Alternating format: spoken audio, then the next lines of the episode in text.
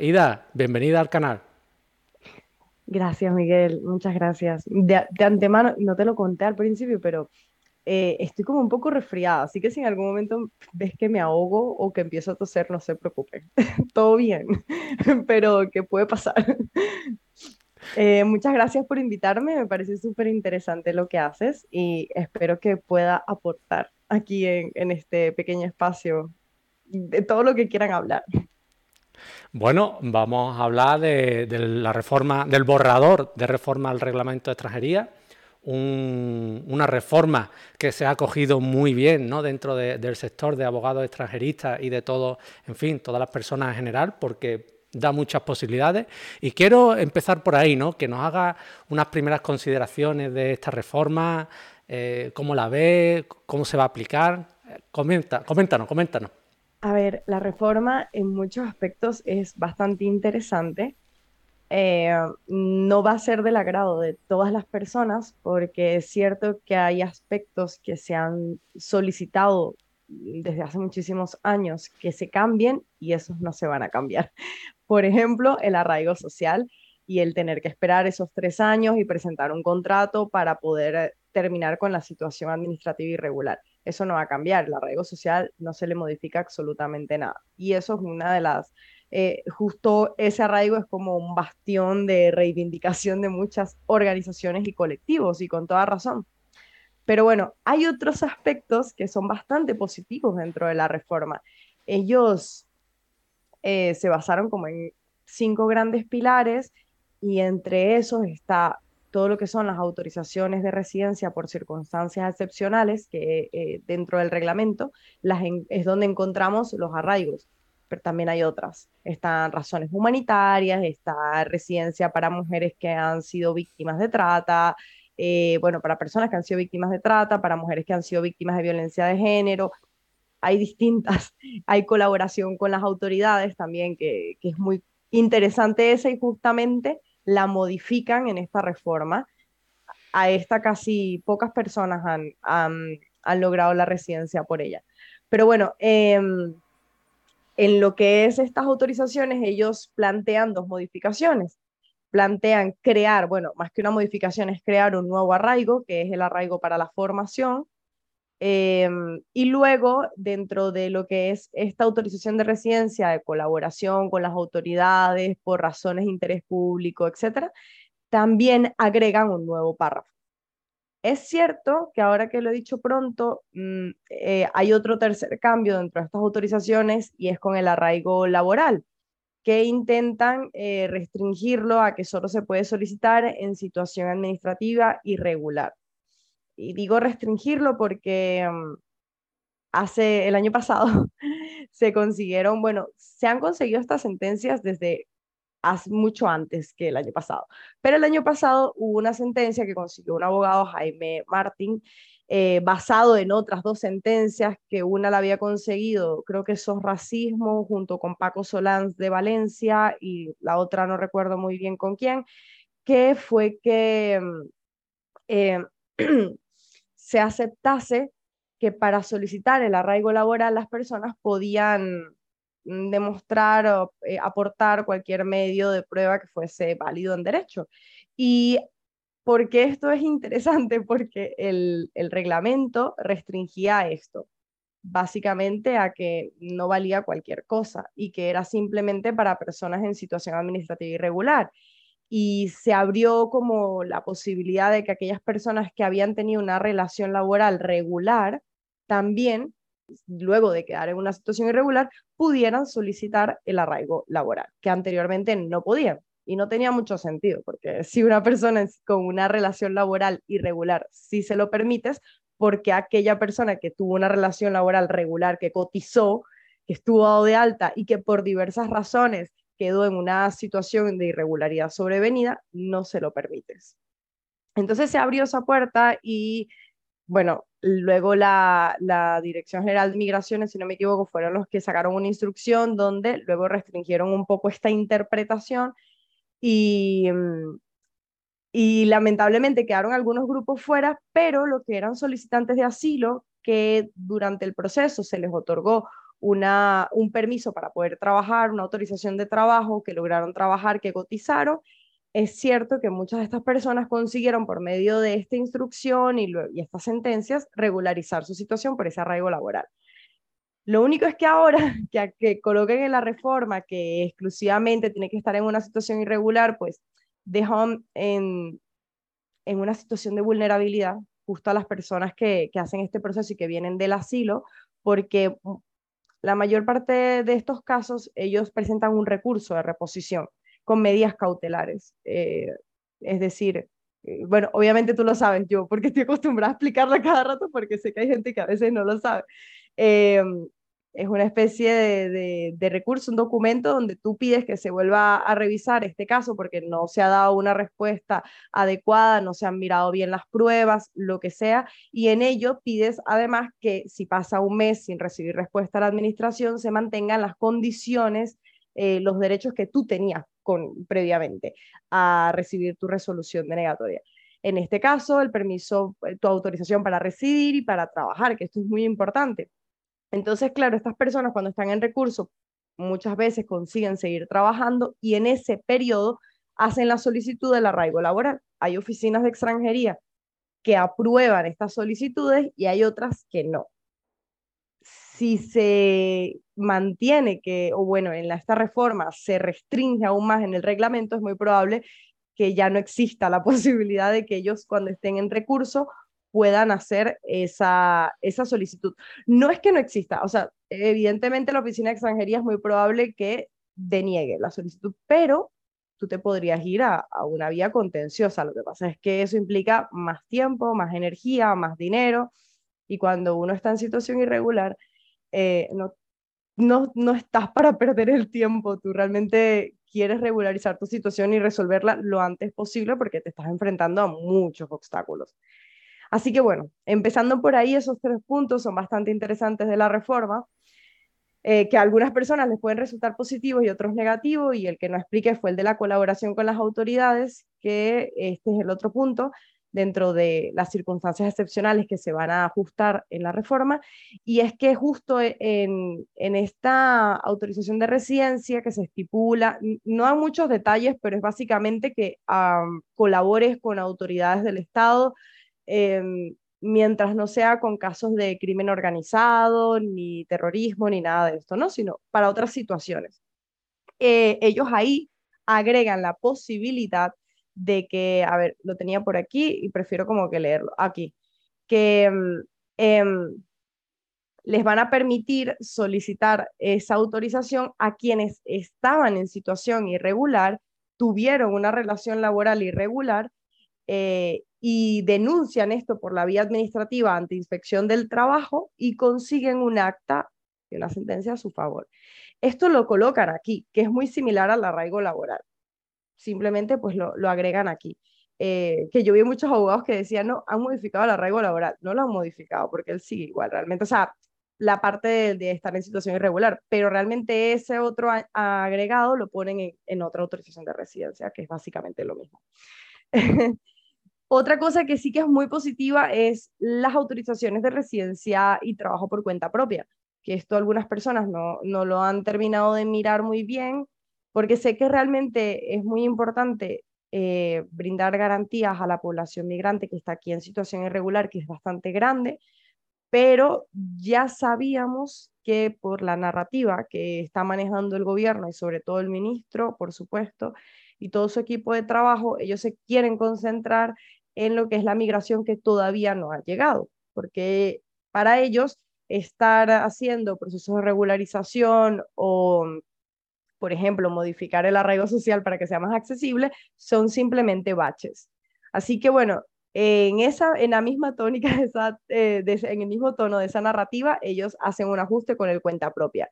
El cuenta propia, que mm, es básicamente una autorización de residencia para emprendedores solo que está dentro del régimen general. Y el régimen general es la ley de extranjería. porque Lo aclaro, porque hay una también para emprendedores por la ley 14 barra 2013 de emprendedores justamente, em, donde ya entran las Golden Visa y profesional altamente cualificado y todo lo demás. Pero esta está dentro, la que yo comento, del reglamento. Y es cierto que es muy difícil de conseguirla desde el país de origen, que es donde la tienes que tramitar, y ellos van a flexibilizar las condiciones, lo cual es muy positivo porque implica que si tú estás en Argentina, estás en Colombia y quieres venir aquí y montar un negocio, una peluquería, una cafetería, vas a comprar un traspaso de un negocio, es muy probable que puedas hacerlo porque la van a flexibilizar bastante y esto es fundamental porque no hay que negar que el grueso de la migración en España viene de América. Aquí de, de cada, incluso de la situación de las personas que están en situación irregular, eh, de cada cinco, cuatro son de América, realmente, aunque la gente piense que no, pero sí, el grueso realmente está allá. Así que en ese aspecto está muy positivo, también cambian, bueno, agregan algunas cosas y, mejoran temas de la contratación en origen de las personas que vienen por, por un periodo para quizás trabajar el campo. Entonces, eso también lo ajustan. Em, a los estudiantes em, les hacen un, un, ajuste también que es bastante positivo, aunque después yo luego estuve como reunida con varios abogados y pensé que no era positivo y después entendí que sí era positivo, pero ya lo voy a explicar.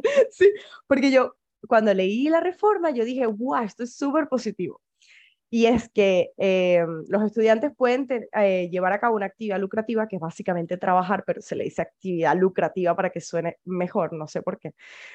se niega a decir que trabajan de 20 horas semanales como max. Bueno, como máximo no. Ellos podían hacer 20 horas semanales, pero no se estipulaba así en el reglamento. En el reglamento se hablaba de una jornada parcial. Eh, y todo el mundo asume rápidamente que jornada parcial son 20 horas, porque asumimos que, bueno, jornada completa son 40. Pero olvidamos que eso depende del convenio colectivo, porque es verdad que hay jornadas parciales que pueden ser de mucho más de 20 horas. Cuando yo leí ese cambio, yo dije, wow, sí, van a poder trabajar 30 horas, porque aquí ellos estipulan que ahora les permitirán hacer 30 horas semanales de actividad lucrativa. Luego estuve con un, un grupo de abogados y abogadas trabajando eh, las alegaciones que se iban a enviar cuando se publicó el, el borrador. Y recuerdo una abogada que es maravillosa, que se llama Cristina Almeida, que trabaja para Caritas en Salamanca, que ella empezó a decir, no, esto es un problema porque si aceptamos que nos pongan las 30 horas semanales, eh, hay convenios colectivos que permiten más tiempo. Entonces, cuando teníamos jornada parcial, yo ella decía, yo he conseguido que le permitan trabajar a estudiantes por 39 horas. Y yo dije, wow, pero luego, en otra reunión que tuve con ellos, em, y también que contamos con el director general de migraciones, en nos recordó que había una directiva europea que les exigía que se colocara un, un máximo de horas. Había que colocarlo. Y no se había extrapolado esta directiva europea. Entonces, era necesario poner un, límite de horas. Así que para dejarlo en 20, pues lo más decente, lo mejor fue subirlo a 30, no ponerlo jornada completa, pero bueno, 30. Y es verdad que la mayoría de las oficinas de extranjería, cuando leían jornada eh, parcial, ellas ya asumían que era 20 horas. O sea, tenías que pelearles mucho para que entendieran que era un poquito más allá.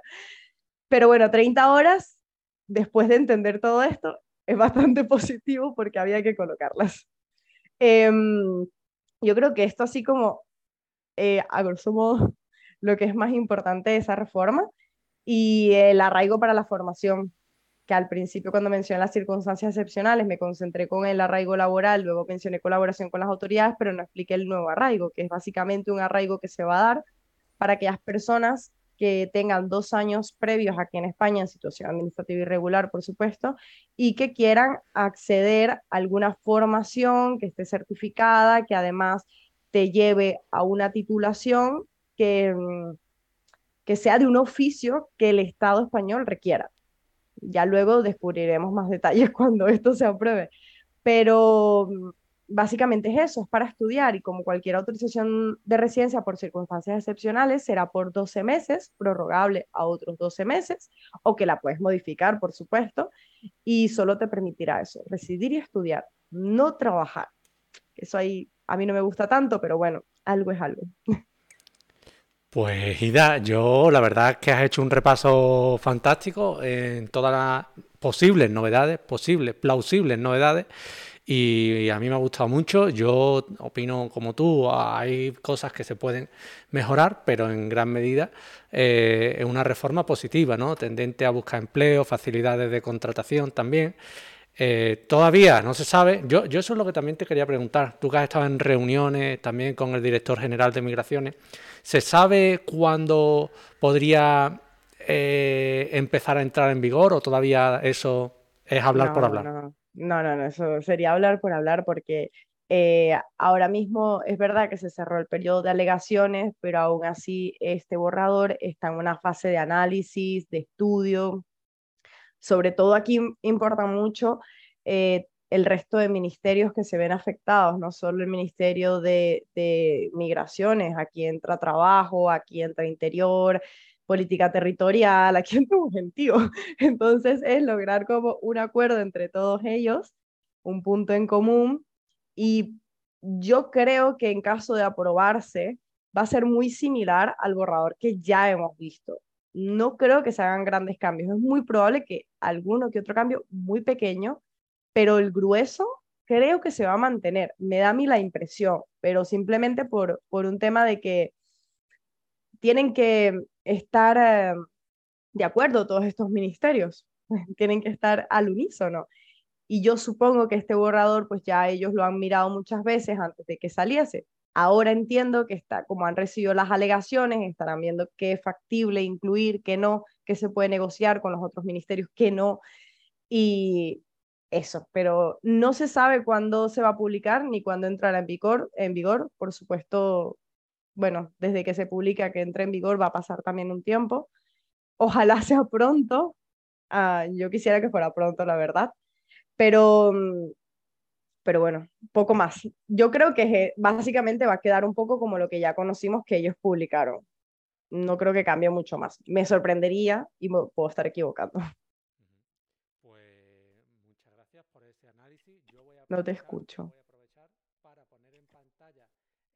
No te escucho, ¿por qué no te escucho? Porque lo había quitado, perdón, porque lo había quitado. ahora sí, ¿no? Ahora sí. es, que, para, para, escucharte mejor siempre suelo quitarle el volumen a mi micrófono. Bueno, lo, que decía, que, aquí en pantalla pongo las redes sociales de Ida, ¿vale? Tanto Ay, qué amable. Claro, hombre, es que... ¿Sabes lo que pasa? Que cuando uno ya empieza también a crear contenido en redes sociales, eh, agradece el apoyo de, las demás. Entonces, es una cosa que no puede faltar. Y ahí tenemos el canal de YouTube, el Instagram y, la página web, ¿vale? Y además vamos a poner el enlace directo para que todo el mundo lo tengáis ahí y después cuando cuando queráis entrar, pues cuando termine la charla, a ser preferible, pues entréis sin problema, ¿vale? Bueno, eh, Ida, aprovecho también para agradecer a todo el mundo que está comentando, que veo que han comentado mucho, también por las ¿En serio? Sí, por las suscripciones, de, saludos desde Madrid, eh, Viviana, Martina, Blas, Jalufa, que también es un seguidor del canal bastante activo, eh, en fin, muchas gracias a todos. Y hace una pregunta Viviana. Antes de seguir con la jornada, vamos a ver qué nos pregunta Viviana. ¿vale? Hola a todos, quería hacer una consulta. A mí las consultas eh, son complicadas, ¿no? Porque e, entran muchas veces a bote, a bote pronto y uno, en fin, todas las consultas jurídicas necesitan un tiempo de reflexión y demás, pero vamos a ver qué nos pregunta Viviana, ¿vale? Empecé ya los papeles del arraigo y estoy en espera que, y tengo la siguiente duda.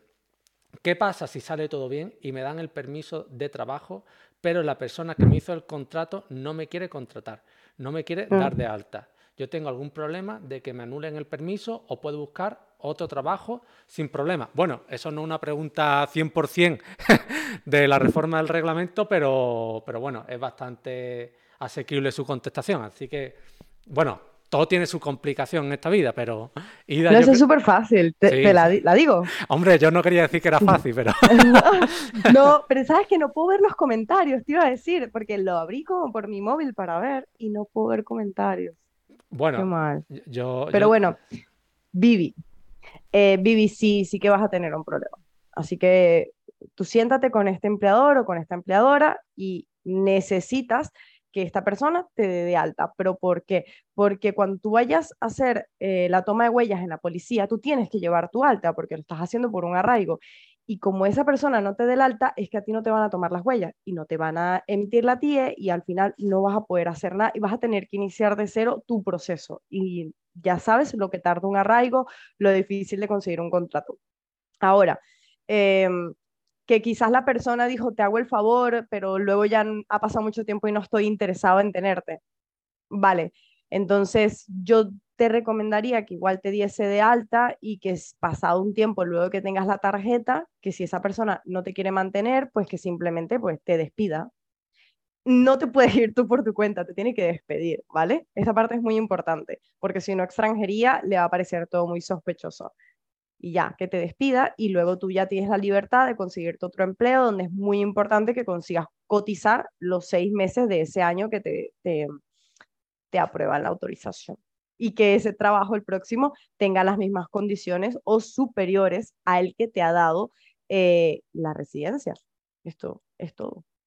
Habla con ese empleador habla dile, dile que haga el favor, ¿no? Como decimos aquí en Andalucía, ¿no? Eh, sí, eh, explícale clarito y dile, mira, o sea, ya estoy en proceso, me lo, me lo van a aprobar y si tú no me das de alta, lo pierdo todo. Entonces, por favor, dame de alta. Si quieres, me, me tienes un mes, no me quieres mantener, pero al menos dame un mes que yo pueda tener la tía ya física y luego si me quieres despedir, me despides, no pasa nada. Y eso. Pues más que, más que solucionada la duda. Y yo también te quería preguntar, Ida, eh, si tuviera oportunidad ¿no? de comunicarte directamente con el ministerio, ¿no? Eh, ¿qué, le diría que, que, modificara en este, en este reglamento, en esta reforma? ¿Qué le, algo que tú consideres que necesita el reglamento de extranjería para facilitar ese, ese proceso de residencia y trabajo? Eh, yo sé que una pregunta muy general, ¿no? Pero como yo sé que también eres muy reivindicativa en ese aspecto, pues tenía ganas de hacértela. Em, ah, otra, vez se me ha quedado en silencio. Eh, ahora te escucho súper fuerte. Vale, vale, perdona. Es que, es que hay, un poco aquí de ruido, intento quitarle el volumen. No, no, no pasa nada. Eh, a ver, yo les diría que primero que dejen de estar hablando de migración ordenada. Me molesta un montón que cuando hablan de migración ordenada como que me, me, me, se me, me hace como cortocircuito la cabeza porque además es como un término que empezó a utilizar, empezaron a utilizar grupos que no están precisamente a favor de la migración. Entonces ver a un gobierno que en teoría es progresista usar también los mismos términos choca muchísimo, va fatal con su narrativa. Pero bueno, allá ellos con sus asesores. Pero eh, yo creo que les pediría que copiasen mucho lo que es eh, la política migratoria en Portugal. No al 100%, pero yo sí rescataría algunas cosas. Y la principal de Portugal, que esto yo lo descubrí con boleto de ida y con las personas que me siguen. Y es que tú puedes estar en Portugal, tanto en situación regular como turista o en irregular, y si tú consigues una oferta de empleo, tú vas a la oficina y te regularizas. Y se acabó y te dan un permiso por el tiempo que dura ese contrato. Fin. O sea, cero drama, cero tengo que esperar tantos años que ahora te pido mil documentos utópicos. No. Y mm, yo sé que ellos, para ellos no, no lo ven, no sé por qué no lo ven posible, la verdad. Pero bueno, también es verdad que aquí en España se maneja también un discurso con el tema del empleo, con el paro fatal. Y creo que el estado del bienestar es hace mucho daño. creo que hace falta Em, fomentar más la competitividad en la sociedad, porque hay mucho conformismo, hay mucha comodidad. Y en Europa se ha apostado más a eso, porque es normal, las sociedades cuando ya em, se consideran del primer mundo, que han conseguido un nivel, un nivel de desarrollo óptimo, necesitan ahora pues como premiar a sus ciudadanos y decirles, mira, gracias a este nivel que hemos alcanzado, yo te puedo garantizar estas condiciones. Pero lo que pasa es que luego esos ciudadanos pues se acomodan mucho y pierden esa chispa que necesitamos para que podamos crecer económicamente. Entonces, yo creo que yo copiaría un poco el modelo portugués. Y lo sé y conozco esta parte de extranjería de Portugal. No conozco mucho más porque hay personas aquí que viven en Extremadura, que viven en Galicia, que cruzan todos los días a trabajar en Portugal y se han regularizado allá, pero siguen viviendo aquí porque les gusta un poco más aquí pero allá se regularizaron súper rápido y estando en situación irregular, sin tener que esperar tres años, ni ninguna de estas historias raras. Así que yo haría eso. ¿Por qué? Porque, mm, no sé, sé que cuando se habla de esto y de facilitar el, el empleo, empieza, no, pero es que tenemos una alta tasa de paro. ¿Y qué? Si tienes una tasa de paro, y sé que hay gente que quizás me va a escuchar y me va a odiar, pero a mí me da igual. Si tú tienes una alta tasa de paro, pues pregúntate por qué mucha de tu gente no quiere trabajar, porque yo aquí he conocido mucha gente que acuerda con sus empleadores para, estar, para poder cobrar el paro. Y cuando digo que he conocido mucha, es muchísima, muchísima. Seguro que no, que hay otros casos, por supuesto que hay otros casos, pero me da la impresión que hay un número muy grande de personas que se aprovechan de esta situación. Y mm, el hecho de que haya una alta tasa de paro eh, no significa que tú no puedas permitir que otras personas trabajen. Yo no le quito el empleo a nadie. Si yo le quito el empleo a alguien es porque simplemente yo tengo más capacidades que esa persona. Y ya, que esa persona no le va a gustar mi comentario, bueno, sí, lo siento. No lo siento, porque si yo tengo más capacidades y yo me he formado más y soy tengo las habilidades para hacer ese trabajo, pues yo las tengo y fin, no, no tiene que haber una prioridad porque yo soy nacional y tú no, no. Aquí es la gente que quiere trabajar y tiene capacidad. Y el que no, pues que se vaya por otro lado. Entonces, la gente migrante quiere trabajar, así que ponerle más trabajo justo a una población que está en una edad productiva y que tiene muchas ganas de salir adelante, me parece absurdo, me parece que no tiene ningún sentido, que no, no, no, no tiene ni pies ni cabeza. Hace el año pasado el gobierno publicó el informe em, de España 2050, ¿no? Como donde ellos explicaban todo lo que supuestamente iban a hacer para poder conseguir una mejor situación en el 2050. Pero el informe tiene como 700 páginas, yo me lo leí. No sé por qué perdí mi tiempo leyéndolo. Bueno, sí, para poderlo criticar. Porque fue como, un informe donde se planteaban muchos problemas y no habían soluciones. O bueno, las soluciones que planteaban eran utópicas. Y me impactó mucho porque hablaban de la migración y como que la migración les iba a salvar un montón de problemas.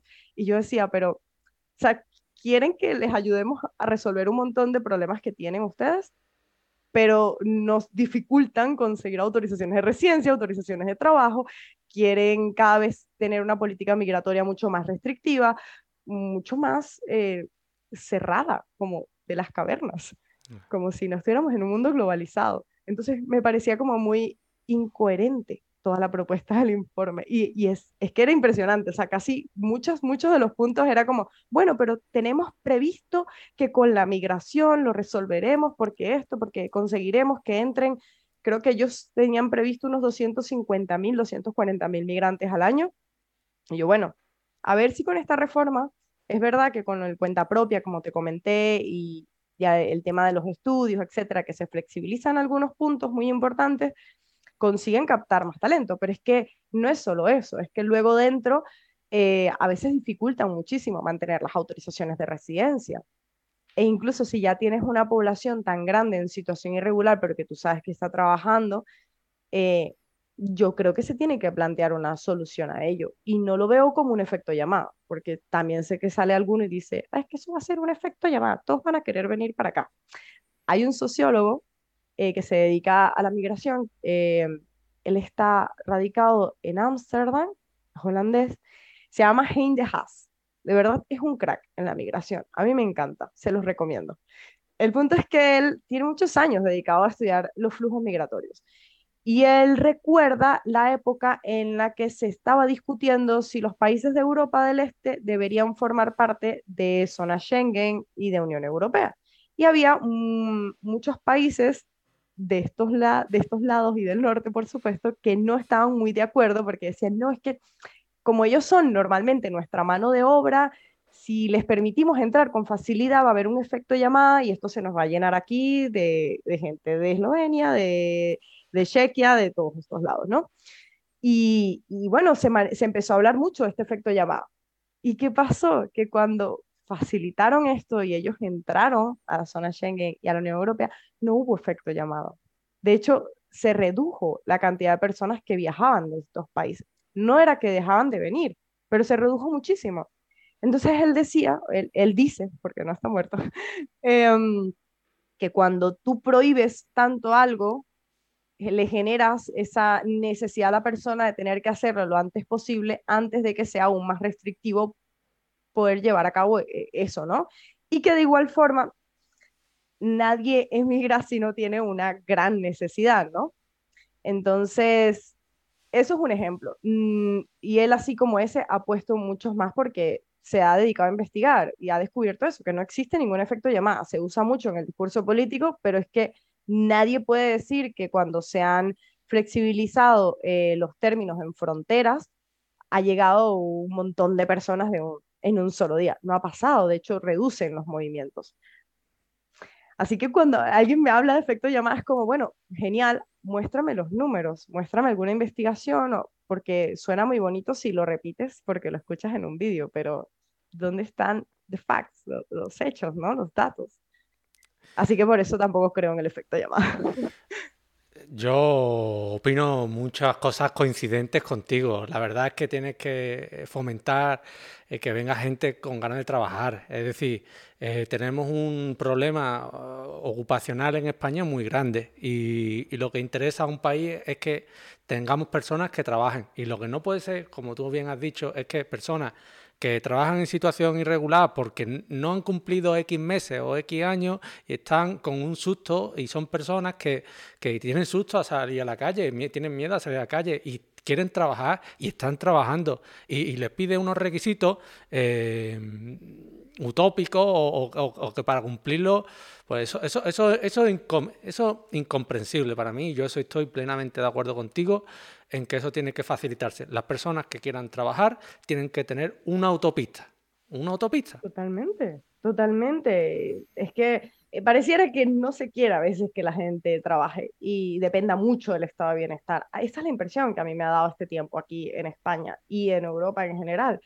Y me parece súper perverso. Esto no va a llevar a, a, ningún lado. Esto se va a derrumbar en un par de años. Si, que lo sepan algunas personas. Yo sí creo que esto tiene fecha de caducidad y si no se toman unas medidas adecuadas que veo que no se van a tomar, y, además sí percibo que Europa cada vez está como más mm, cerrada con el tema migratorio, mm, me parece muy lamentable, pero yo no le no, no auguro un buen futuro.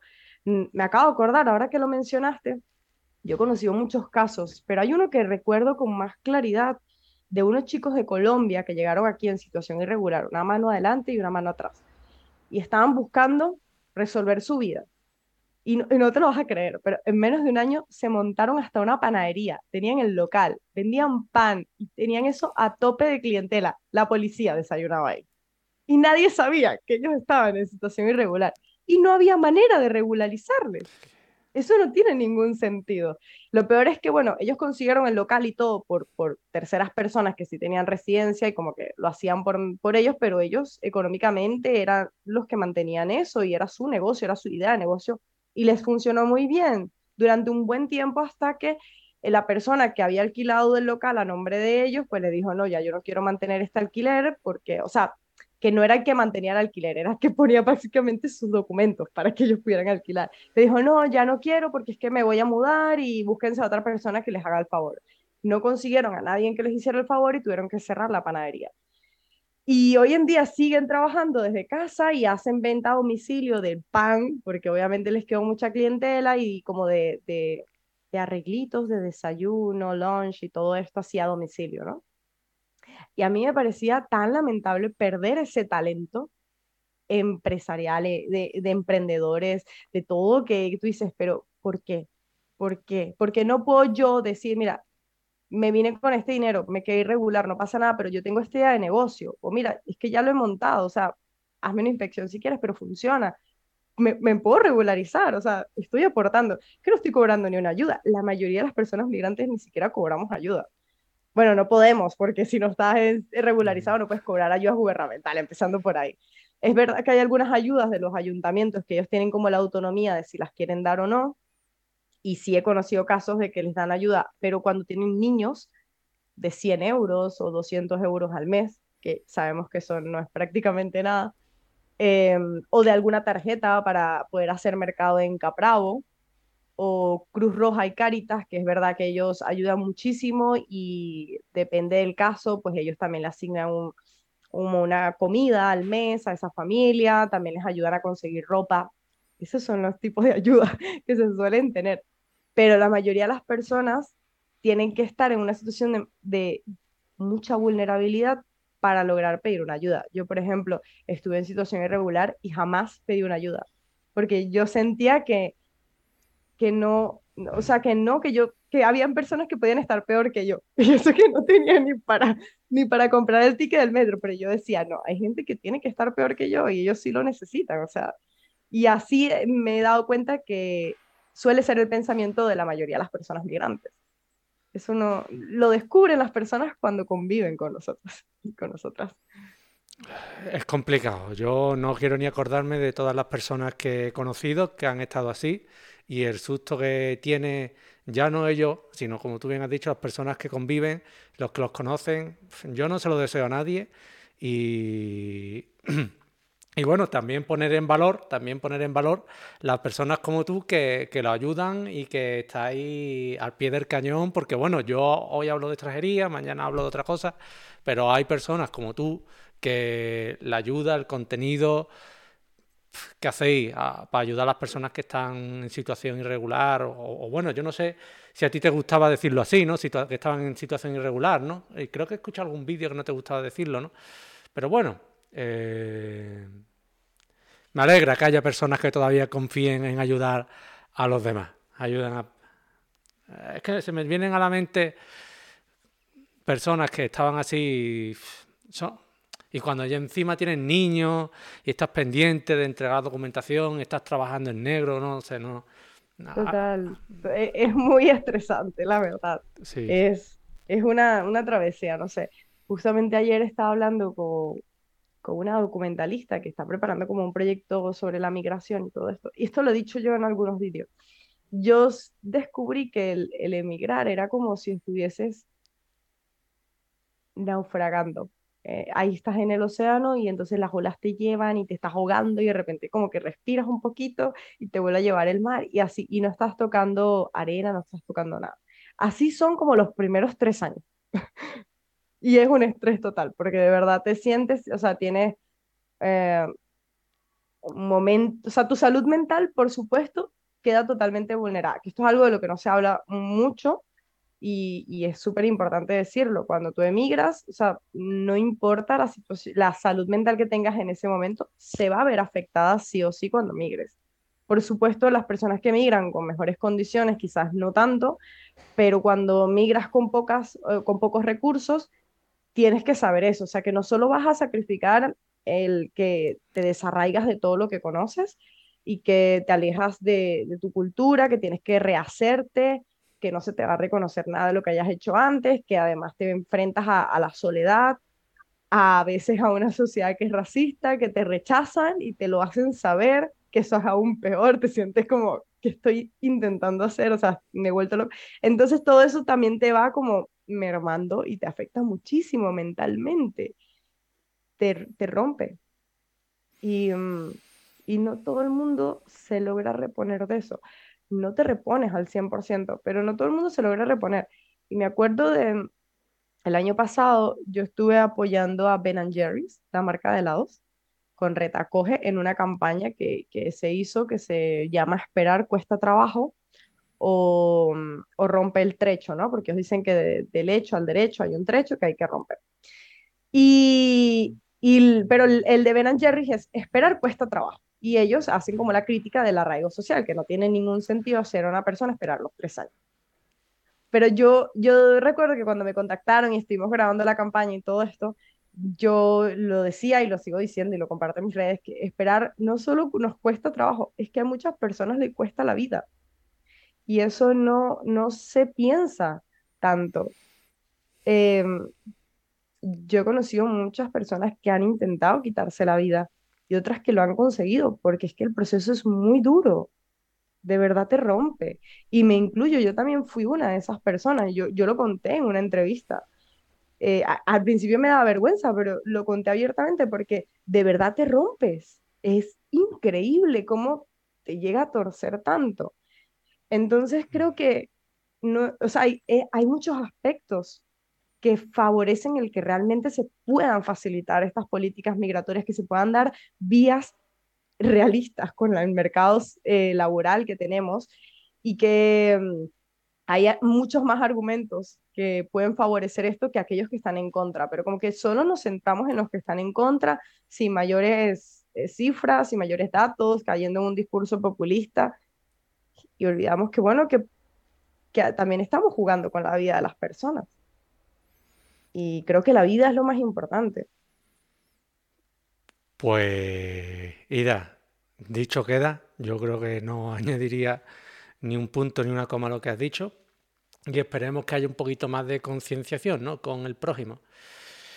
Y aprovecho, aprovecho que Martina se ha hecho ya por fin cuenta de Twitch para, una pregunta que nos traslada. Eh, por favor, Idalix. Eh, Idalix es, un nombre bonito, ¿no? Pero a ti, ¿cómo te gusta que te llames más? ¿Ida o Idalix? Voy a, voy a decirte que me gusta más que me digan por mi segundo nombre. pero me llamo Aymara, pero realmente nadie casi me conoce por Aymara, solo mi familia y en Venezuela.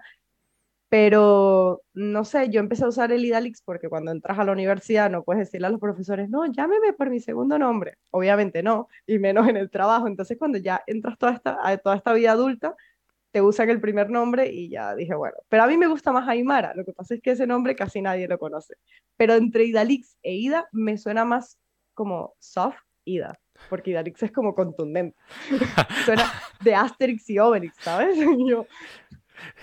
lo, de, Andalucía tenemos que, que esforzarnos en decirlo bien.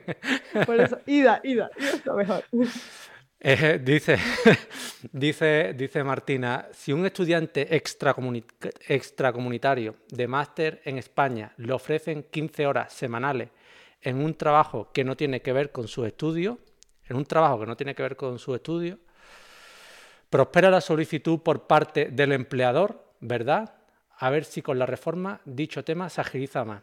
Estudiante extracomunitario estudiando el máster en, en España que le ofrecen 15 horas semanales en un trabajo que no tiene que ver con sus estudios. Habría que evaluar qué tan distinto es ese trabajo de lo que estás estudiando. ¿Por qué? Porque yo no estuve con estancia por estudios, pero sí que tengo muchos de mis amigos que estaban aquí con estancia por estudios. Y por ejemplo, estaban haciendo marketing y conseguían trabajo en el Burger King. Y tú dices, pero ¿qué tiene que ver el Burger King, el trabajo del Burger King con el máster en marketing?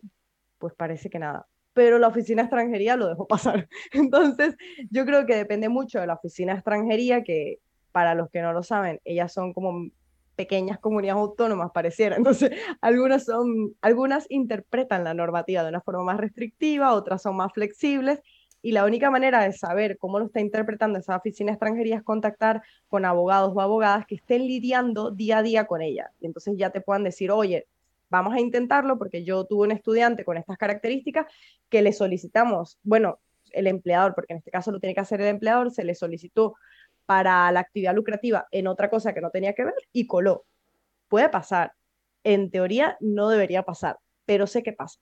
Así que yo contactaría primero con un profesional, evaluaría la posibilidad de acuerdo a esa oficina extranjería, esa provincia, y si él te dice, mira, o ella, vamos luz verde, que creo que lo podemos conseguir, inténtalo. ¿Por qué no? Pues dicho queda, ¿no? Y a Martina también, bueno, pues si está en Málaga, o conocemos a muchos compañeros de aquí de Málaga. ¿Qué te iba a preguntar, por cierto? Te dice Martina que, que, gracias, ¿no? Que gracias. Mil gracias, concretamente. No una ni dos, sino mil. Qué linda. Eh, Tú también tramitas expedientes de extranjería. Coméntanos un poquito esa faceta tuya o, más crear contenido, divulgar. Coméntanos, coméntanos. bueno, yo no soy abogada, yo soy criminóloga. Y yo eh, no, no tramito, ni tengo interés tampoco de tramitar. Mm, no, por ahora, ni, no sé, no, no me ha surgido. Yo lo que hago es simplemente que las personas me contactan, yo los asesoro y cuando son situaciones como esta, que, que ya tendría que saber cómo está funcionando esa oficina de extranjería, ya suelo darles el contacto de profesionales que conozco en esa provincia. Si es un caso que no es tan complejo, ya le puedo dar el, el, contacto de cualquier profesional, porque como la mayoría de los trámites también son telemáticos, y mm, yo qué hago? Yo creo contenido para despachos. me dedico a hacerles la web, a crear los artículos. He escrito muchos artículos para muchos abogados que seguro conoces, pero que a eso me dedico. Les escribo los artículos, análisis de sentencias, de recursos. Em, ¿Qué más hago? Sí, bueno, soy community manager de, de algunos despachos. doy clase en un PFI también desde este año y, poco más. Y eso. Bueno, un poco más atento que, que algunos aquí no hagamos en un vaso de agua más vacío que ese. ¿eh? bueno, yo, yo Ida, eh, eh, aprovecho, aprovecho para darte las gracias por haber estado aquí en el canal. Llevamos ya un rato hablando. Lo, mm. Creo que hemos tocado muchas cositas de, la posible reforma del reglamento. Estaremos pendientes a las novedades que puedan surgir.